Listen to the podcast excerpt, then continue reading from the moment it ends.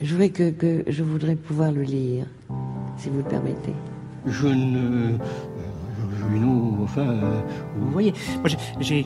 euh, Le, le- disons la- Oui, oui, oui, oui. à partir de, de- de- Euh, Discussion avec Marisa Cornero et Stéphane Fretz autour du livre L'empreinte, une archive soustraite au terrorisme d'État. Parce que je. euh, voilà, ça me. Hum. Ça, c'est les mandarines de la Brévine. Ouais. Les meilleures. Elles sont fraîches. Puis là, on a un droit, on a un droit Ça va, le soleil t'embête dans, Ouais, la, dans la tronche ou ça Non, Au contraire, un joli rayon de soleil. Mhm. T'habites ici depuis quand, euh, Stéphane? Depuis 25 ans. Ah ouais.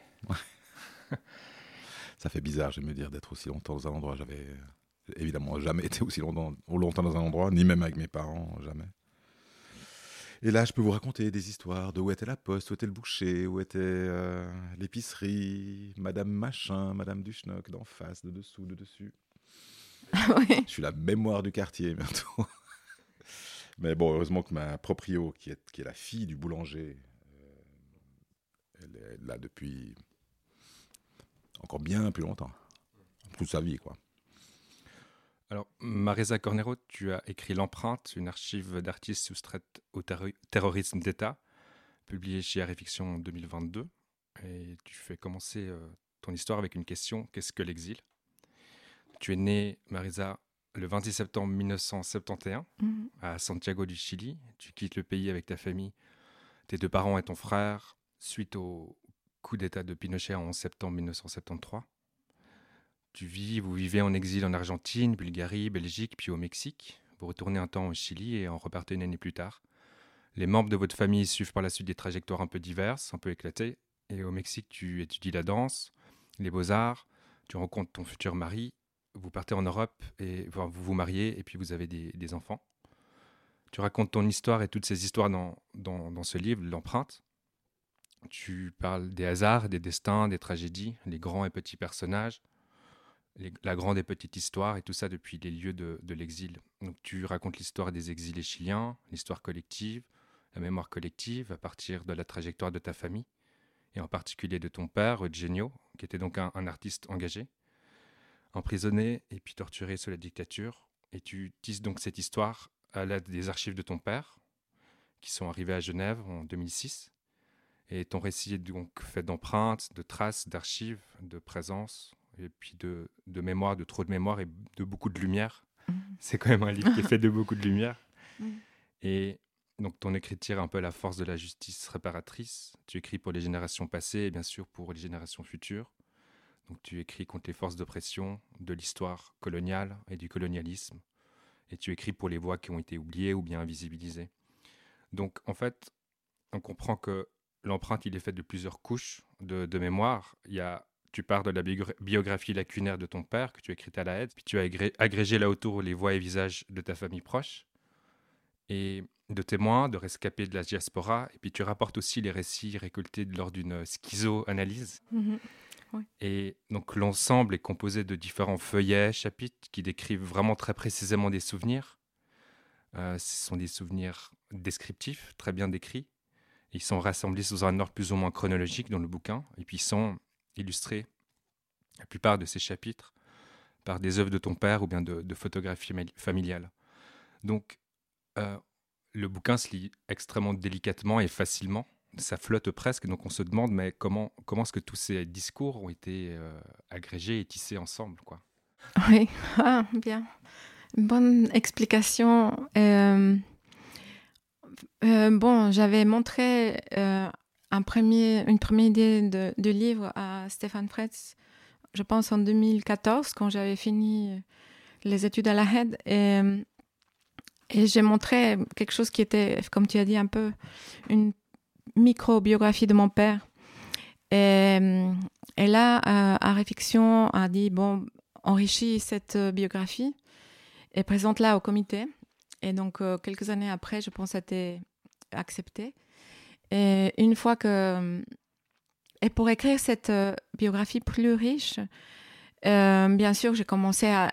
Essayé de, de, écrire tout ce que je me souvenais parce qu'il manquait beaucoup d'informations. Et à un moment, je me suis dit, ah, mais dans mon esquizzoanalyse, j'avais déjà parlé de ça. Donc, je suis allée vers tous les enregistrements de l'esquizzoanalyse que j'avais fait avec euh, Miguel Norambuena.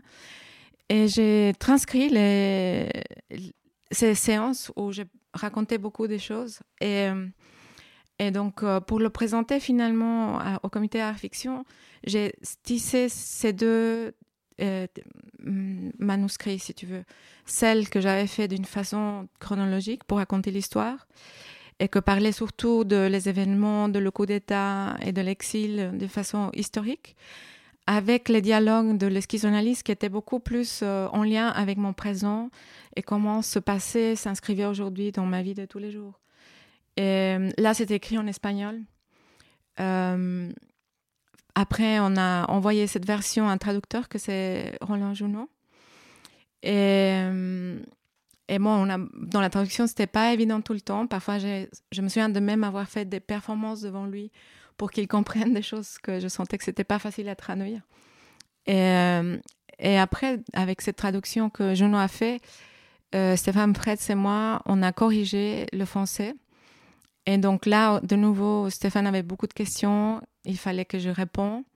Et on a fait appel là à ma mère, à ma tante, de nouveau aux archives pour enrichir finalement euh, des choses qu'on sentait qu'il fallait mieux raconter. Oui, moi j'avais j'avais une réaction un peu de, lecteur simple. Je demandais juste des détails supplémentaires. Et c'est vrai que des fois, c'était tout simple. C'était, je sais pas, une marque de voiture, une couleur. Et puis moi, ça m'intéressait d'avoir vraiment un peu aussi ces, détails qui étaient des fois là, puis des fois, des fois pas. Et j'étais pas forcément sûr de savoir pourquoi ils y étaient plus ou pas encore. Et puis des, parfois, des fois, je, je posais des questions et c'était tout d'un coup très compliqué parce que c'est vrai que c'était soit euh, des, choses contradictoires, soit des choses euh, douloureuses, euh, traumatiques, que, c'était vraiment difficile de, faire remonter. Donc c'était pas évident aussi pour moi de, de, savoir jusqu'où aller trop loin.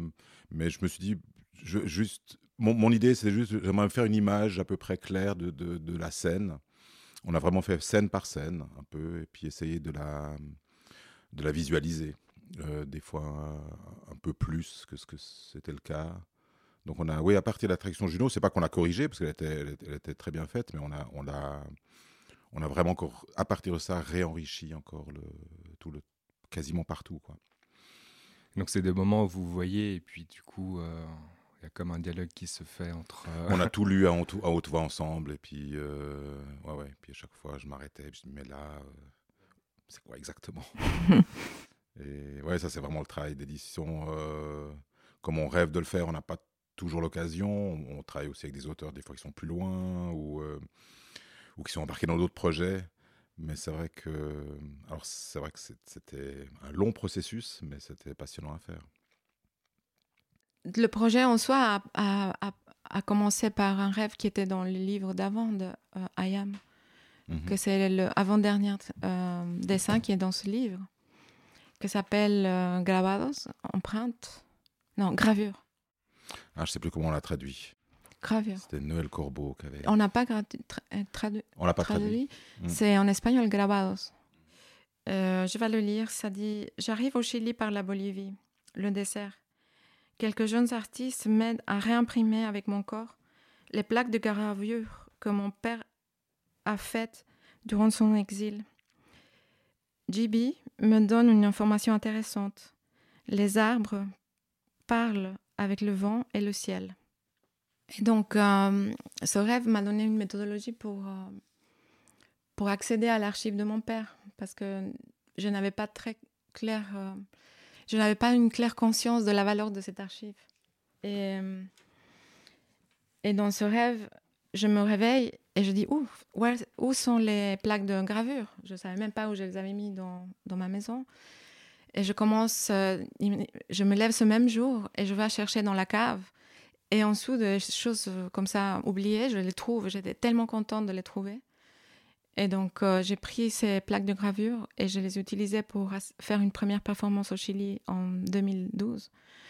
Pour faire cette performance, ce jour-là, j'ai visité euh, el Estadio Nacional, que c'était un camp de concentration pendant la dictature où mon père avait été emprisonné et torturé. Et ce jour-là, il y avait une cérémonie à El Caracol, que c'était la chambre de torture, une des deux chambres de torture de l'Estade. Et là, j'ai rencontré des personnes qui partageaient leurs témoignages des survivants. Et, euh, et je ne sais pas si je devais parler, mais bon, ce jour, j'étais avec euh, Hugo Valenzuela, un des survivants de la torture. Et pour la première fois, j'ai osé lui demander qu'est-ce que c'est la torture en le regardant à les yeux, chose que je n'avais pas fait avec mon père. Il était déjà mort. Et il m'a expliqué que euh, ça donnait beaucoup de soif, qu'il fallait pas boire de l'eau à cause de l'électricité et que eux étaient toujours soit soit nus, soit soit en sous-vêtements. Et après cette information, l'après-midi, je, faisais ma performance et j'ai commencé à réimprimer les gravures avec mes pieds, comme dans un objet que j'avais fait avec mon père en 1977. Et je me rends compte que la peau de mes pieds ne va pas être assez pour imprimer toutes les gravures, donc je commence à imprimer avec mes jambes. Et j'ai pas encore fini. Et tout d'un coup, j'ai dit bon, si les personnes torturées étaient nues, euh, c'est pas grave si je commence à enlever mes vêtements. Et, et dans cette performance, il y avait ma mère et mes enfants qui étaient petits encore. Mais je me suis euh, mis pas nue, mais en sous-vêtements à finir d'imprimer.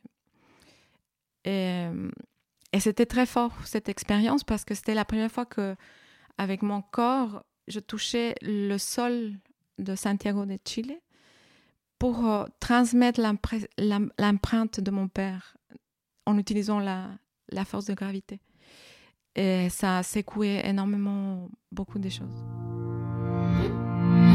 Toi, tu parlais de, ta, de cette méthodologie du rêve. Et euh, donc là, le, bouquin qui est apparu en, quoi, en 2013, c'est ça euh, Ayam. Donc c'est un, un, recueil, de, un inventaire de rêves. Et euh, c'est assez magnifique parce qu'il y a énormément de couleurs. ouais. Et puis c'est des rêves colorés. Oui, c'est. Je pense que c'était aussi une de des étapes spirituelles, on va dire. Mais j'ai étudié Beaux-Arts au Mexique dans les années 90. Et j'ai travaillé dans une collective d'artistes qui s'appelait La Panaderia. Et vraiment, on était dans la scène de l'art contemporain. Il fallait occuper le white cube, faire des grandes œuvres. Et chaque fois que je faisais ça, c'était des grands mises en danger pour moi parce que ça sortait beaucoup des, histoires d'abus, de, de, traumatisme. Et je me suis un peu réfugiée, je vais dire, dans, dans le sexe, les drogues, l'alcool, pour tenir ce rôle d'artiste de l'art contemporain. Et finalement, je, je, vois que je vais me détruire.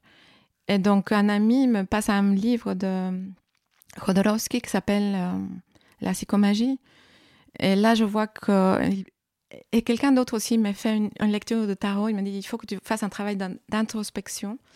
Et le livre commence avec un des deuxièmes. Non, un, un des premiers dessins, c'est un rêve où je n'ai pas de tête, ma tête est dans mes mains et je dois la reconstruire. Et c'est une, masse uniforme. Et là, une des vraies victimes de la dictature, je veux dire, les vraies victimes dans cette époque, c'était les adultes, ceux qui avaient été dans les prisons. Donc, me dit, tu es une égoïste, pourquoi tu, tu as besoin d'une table? Ah, parce que je voulais occuper leur table pour reconstruire ma, tête. Et lui, il me dit, non, tu es une égoïste, euh, c'est nous les victimes. Et, euh, ah, sorry. Et, quand je dis ça, quand il me dit que je suis égoïste, je lui dis, mais désolé, c'est ma tête, il faut que je reconstruise ma tête. Et, et donc là, j'ai compris que cette tête, c'était un peu euh, tous les petits morceaux qui apparaissaient dans mes rêves, qu'il fallait effectivement faire un travail introspectif, voir pourquoi je n'avais plus de tête. Et, euh, et à fur et à mesure, en utilisant la technique de me souvenir de mes rêves, les dessiner et les écrire, euh, j'ai commencé à, nettoyer un peu, à soigner chaque morceau, à voir pourquoi il se faisait mal, pourquoi, et à composer quelque chose que finalement pour moi cet inventaire de rêves arrive à faire, que c'est de, de, passer par la l'acceptation presque comme de la mort totale de, de mon ego, de tout ce que je croyais être, pour arriver à une autre euh, dimension. Euh, ou finalement dans ce livre, j'ai parfois l'utilisé pour donner des cours, euh, je crois, et aussi c'était grâce à un travail thérapeutique avec une psychanalyste jungienne et féministe. Je crois que je trouve mon animus, que c'est comme la partie masculine à moi qui était très fragile, indigène et vulnérable, et quelque part était mon père. Ma façon de me construire en tant que femme avait été à, travers quelqu'un qui avait été très blessé, donc euh, il fallait que je le fasse aussi avec les rêves. On est énormément des femmes et des hommes où qu'on porte des témoignages des personnes qui ont été euh, euh, effacées euh, de leur territoire pour appliquer des techniques capitalistes d'extractionnisme. Donc, quand je me rencontrais, même à Genève, j'ai des amies chiliennes ou colombiennes ou des autres pays d'Amérique latine ou d'Afrique ou des pays arabes j'ai toujours senti que j'étais pas seule. Et, et, je pense aussi, là, j'ai commencé à, avoir euh, une autre sens qu'avec, j'avais comme une fierté de mon père, parce que mon père me faisait, me donnait le droit d'appartenir à ces groupes de solidarité et de résistance. Et c'était trouver des nouvelles familles aussi. On en parlait avant de la, de la musique euh, dans le livre, euh, parce que il faut rappeler qu'il y a un diaporama donc à la fin du, du, livre, donc plein d'images que tu rassembles sous euh, différents, euh, différentes étiquettes, je dirais.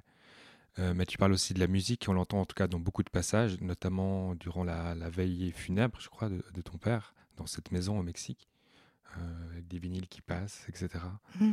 Et donc c'est aussi un peu un vecteur de transmission de mémoire, il me semble. Et tu parles de Violette Tapara, qui est une, musicienne artiste engagée, qui fait, elle, revivre la, culture vernaculaire, c'est ça mmh dans les années 50-70, et tu en parles comme une archive, une archive vivante. Mais dans le livre, il y a aussi un passage dans, ton livre, du coup, où tu rapproches les, ruines de Machu Picchu, mais dans les années 50-70, où il y a encore peu de touristes, disons, mhm. la musique de Violetta Parra, et puis euh, des cantates de bar qui sont jouées à Bâle. Et tu parles euh, dans un passage d'un très beau... Euh... pas, je lis ce passage où... Euh, ce monde en petits morceaux se reconstitue sous mes yeux grâce aux diapositives et aux récits de mon père, au disque de Los Rairas qui servait d'illustration sonore aux séances. Violetta Parra et toute une génération d'artistes ont trouvé dans cette mélancolie l'inspiration pour faire revivre quelque chose, en créant par les musiques, les images et les objets collectés une encyclopédie de la culture vernaculaire andine, une archive vivante. En entrant par hasard dans la cathédrale gothique en grès rouge de Bâle, alors qu'un chœur y interprétait une cantate de Bach, j'ai ressenti la même chose. Ce que nous vivons comme les ruines d'une civilisation disparue a été le bain quotidien d'une génération d'ancêtres. C'est dans cette tension entre le quotidien et le disparu que peut se faire un véritable travail de mémoire. Non pas comme une commémoration mortifère parachevée par l'érection de monuments oppressants, mais une réactivation du passé dans le présent qui insuffle l'énergie de créer à nouveau.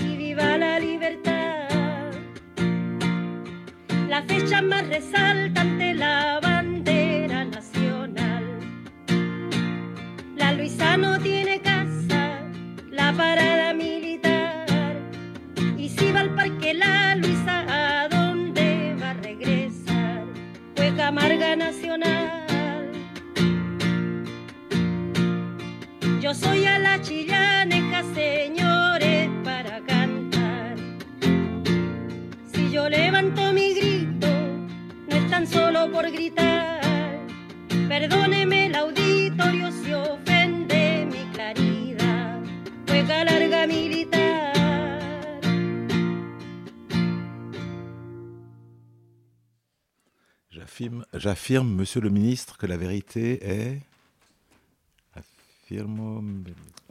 euh, c'est une énorme critique à la patrie, à l'Église, à toutes les institutions du pouvoir. Euh, elle parle de, jour de, de, la fête nationale au Chili, c'est le 18 septembre. Et quand il y a l'armée qui défile, il y a les présidents, les ministres, même aussi l'Église. Euh, elle dit, elle sert, elle, elle sert à quoi tout ça? Si la Luisa, c'est une copine qu'elle a, elle est une mère euh, euh, célibataire, et qu'elle est à la rue, qu'elle n'a pas où habiter. Mais la façon qu'elle le raconte, c'est incroyable. Elle dit aussi qu'elle ne chante pas pour avoir de l'approbation, qu'elle chante à la Chillaneja, c'est la partie centrale du Chili, de, où venaient tous les, les grands héros nationaux du Chili. Euh, et que c'est une façon de chanter où elle préfère bien dire que ce que c'est noir et que ce que c'est clair, mais elle cherche pas l'approbation. Je suis au Mexique et je suis étudiante de danse. Ma prof de danse habitait à côté elle arrive à, à, notre, à nos fêtes. Elle était new-yorkaise avec de la musique de euh, Ruben Blades, c'est la salsa. Et peut-être c'est un peu. Euh, il y a beaucoup de films, je pense même, c'est pas très bizarre qu'en Amérique latine, la révolution et la musique vont ensemble. Au Mexique aussi, la révolution crée la musique et les gens qui vont à la révolution ont besoin de la musique. Et, euh, et donc c'était surtout comme un, soutien spirituel, je dirais, la musique, parce que ça nous donnait la permission d'avoir de la joie, même au bout des moments où on sentait qu'on pouvait mourir ou être attaqué.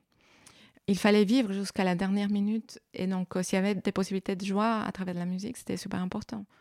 Donc, la salsa, c'était pour moi génial, voir mes parents danser de la salsa. Euh, les Chiliens ne sont pas très bons pour danser la salsa, mais là, ils ont eu de, de faire des efforts. Et, et, après, je parle aussi de, peut-être, euh, de Violetta Parra aussi. Il y a eu aussi des, des, coïncidences. Par exemple, quand mon père vient me visiter à, Bruxelles, il a connu la, la, la, plus petite fille de Violeta Parra, Carmen Luz Parra. Et pour un anniversaire qu'on fait à la maison, Carmen Luz a venu chanter. Elle chantait comme Violeta Parra, c'était incroyable. Euh, et, euh, et, bon, Violeta Parra, on va l'écouter pendant tout l'exil. Je pense que ça va être euh, une, façon aussi de, comprendre mon identité, de où je venais. Qu'est-ce que c'était le Chili? Un pays que j'avais quitté à deux ans, c'était tellement difficile de, de comprendre. Et, et je ne sais pas. Peut-être qu'on peut parler de la collection. Pacifique, euh, Pacifique Terrain, c'est Pacifique Terrain, donc ouais, c'est bah, le, le deuxième livre de cette toute nouvelle collection qu'on euh, qu'on a donc créé principalement avec euh, Véronique Pittori, euh, Alexandre Loy aussi pour la direction artistique, était venu donner un coup de main à, à, à partir de, du projet de Florence Vuillemier et Pierre-Philippe Frémont qui s'appelait Entre deux, qui est paru euh, il y a juste euh, peut-être 4-5 mois. Et donc euh, l'empreinte est le deuxième volume dans cette collection, qui est, qui est né au fond, comme souvent, pas vraiment d'une espèce d'idée préconçue de notre part, de il faut une collection qui serait comme ci, comme ça, mais plutôt de, des projets eux-mêmes, dont on s'est rendu compte qu'ils dépassaient, euh, pour notre collection de poche, en tout cas l'ampleur, ça, aurait été trop petit. Et puis surtout aussi pour leur manière d'approcher le texte, l'image, euh, qui était un peu nouveau pour nous, je dirais quand même, euh, qui était moins du domaine de, de, la fiction, mais plutôt donc ce qu'on a finalement aussi euh, découvert comme étant presque un, ou bientôt un, un vrai champ, là, à savoir la narration documentaire, euh, qui est à la frontière euh, de, de, la recherche, de peut-être un peu de socio, anthropo, sciences humaines, on va dire. Autofiction Autofiction, parce qu'il y, y, a vraiment cette idée de, de narration à la première personne. Par là, ça se rapproche aussi de, du journalisme gonzo, des choses comme ça. Et beaucoup d'artistes, en particulier des artistes femmes aussi, euh, utilisent ces possibilités euh, euh, de raconter qui est. et, pour ça, Réfiction, on s'est aussi senti très bien placé parce qu'on n'est pas une édition universitaire, tout en ayant quand même euh, à la fois cette exigence du texte, de l'image, et puis de, la, de jamais prendre pour évidente le lien ou le, la, la- disjointure entre les deux. Euh, donc on a, on a pensé qu'il y avait vraiment quelque chose à, ex- à explorer euh, dans cette nouvelle forme de, de narration. Et hum, voilà, donc deux, volumes, on, on espère, il y a des choses qui sont dans les tuyaux. Et je crois que c'est une belle collection, en tout cas, dont on est assez fier. Et... Le livre est traduit en fait. Ouais. Est-il traduit ou pas? Et de quelle langue? Si Ouais, oui, de quelle langue? Ça. Qui sont les témoins? Oui, il est traduit de l'espagnol vers le français. Et la même, et j'avais même commencé à écrire en anglais la première version. Oui, il y avait une version en anglais pour, euh, pour le travail de master.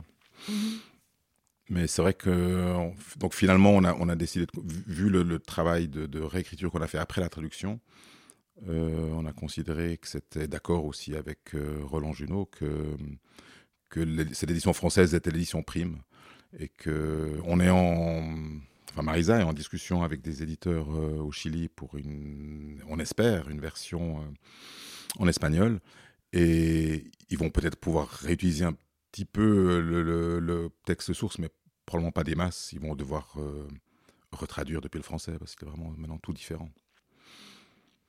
Et puis il y a le- le- le- les images aussi qui sont on, on- déjà, enfin on, verra comment ça se passe, mais que les éditeurs espagnols euh, ou chiliens plutôt auront euh, un projet assez différent au niveau ico- iconographique.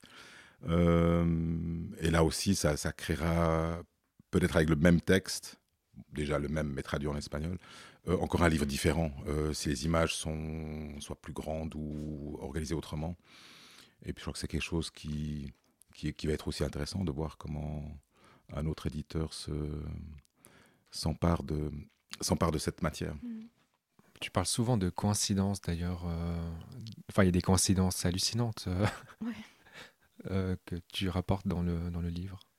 Oui, je pense que l'autre jour, j'ai fait aussi une conversation autour du livre en anglais, c'était très différent. Et, et la personne qui me faisait des questions, une anthropologue, me demandait hum, pour l'exil, et je pense que j'ai dit des choses très dures, euh, qu'effectivement, l'exil, c'est les valises, c'est partir, c'est ne pas aller où aller, ne pas savoir combien de temps tu restes, etc. Mais il y a, mais il y a, quel- mais il y a un cadeau qui vient avec cette désharis- dés- avec cette euh, désar- Je vois, déracinement. déracinement. Oui, merci. Euh, que c'est que tu as, et ça aussi l'expliquait Guattari, tu dois développer des, des racines dans tous les sens. Euh, tu dois devenir comme une plante euh, qui, qui est un peu comme... euh, qui a des racines qui, qui grandissent dans l'air et en dessous de la terre. Euh, C'est lesquels Un rhizome. un Ah, rhizome, ah, merci. rhizome. Ah, j'ai oublié ça, oui, merci. Tu dois avoir exactement, tu, tu dois développer un rhizome parce que tu n'es pas un arbre. Là, j'avais aussi une fois parlé avec lui, il parlait de ça. De, on continue, tu, es- tu es exilé, tu es un arbre coupé. Et donc, même si on te met dans la terre, tu vas pas pousser des racines. Tu dois continuer à, faire comme une plante qui ne va jamais être un arbre. Et euh, ça, c'est pour Guattari, merci. Mais, mais pour mon cas, je pense que ça m'a donné précisément euh, toujours une capacité à intégrer des nouvelles personnes, à connaître des nouvelles personnes. Parce que aussi, si tu restes tout le temps dans le même lieu, tu n'as pas cette possibilité d'ouverture vers le monde et de rencontrer les autres. Là, tu es obligé. Et ça te donne une énorme euh, richesse des connexions. ouais. Chaque fois que tu bouges. ouais. Et une sensibilité euh, extrême aux coïncidences, justement aussi. Oui, Parce que tu as, tu, ouais, tu réseaux, tu, tu rhizomises dans tous les sens, et puis ça fait des, des connexions. euh. Ouais, je pense que c'est lié, effectivement. Ouais. Exil et coïncidence. Et on était quelque part dans, dans l'histoire toujours euh, aidé par euh, l'horizon de l'international communiste, l'horizon des, des réfugiés de la première, guerre- deuxième guerre mondiale qui avait arrivé en, en Mhm. Amérique latine. Et ça, là, c'est ouais, c'est plus tout à fait des coïncidences, mais c'est vrai que ça me frappe aussi quand euh, quand il y a des passages qui, qui, qui venaient de souvenirs de ta mère.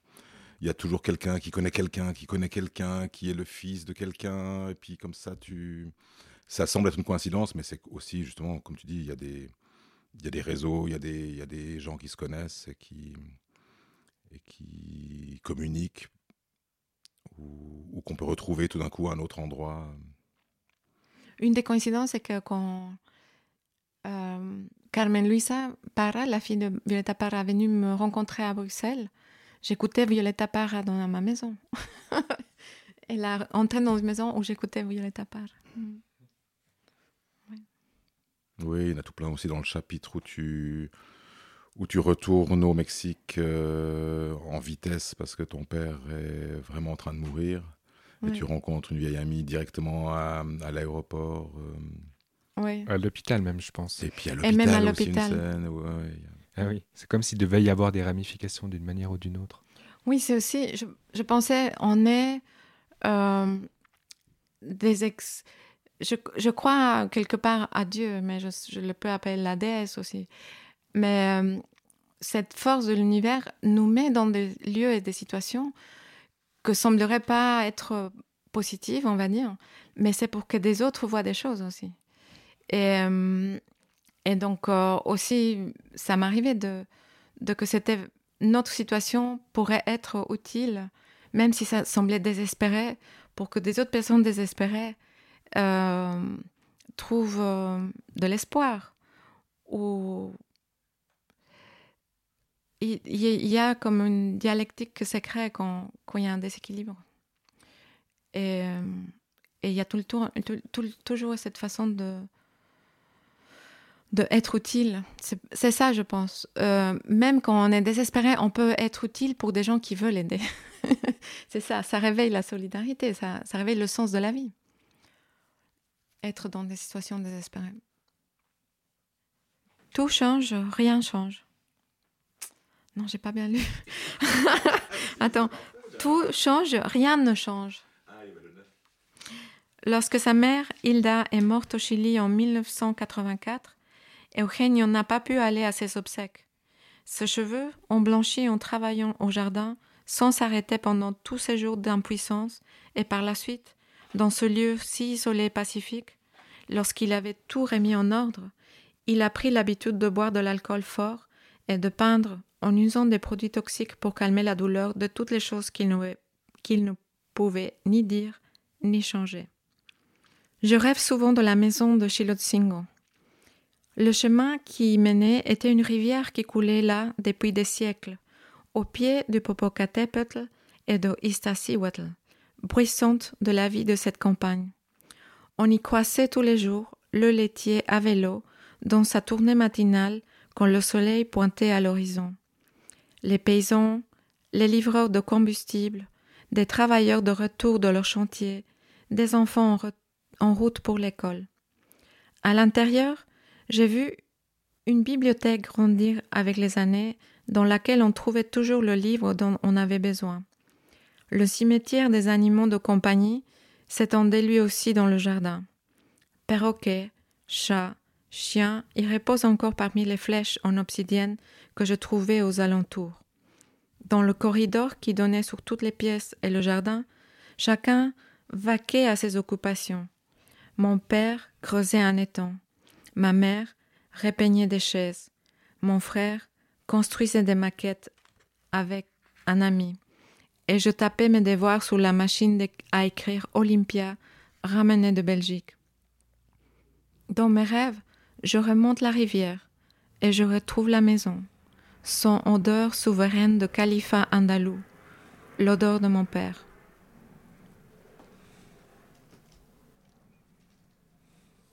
Merci. C'est bien dit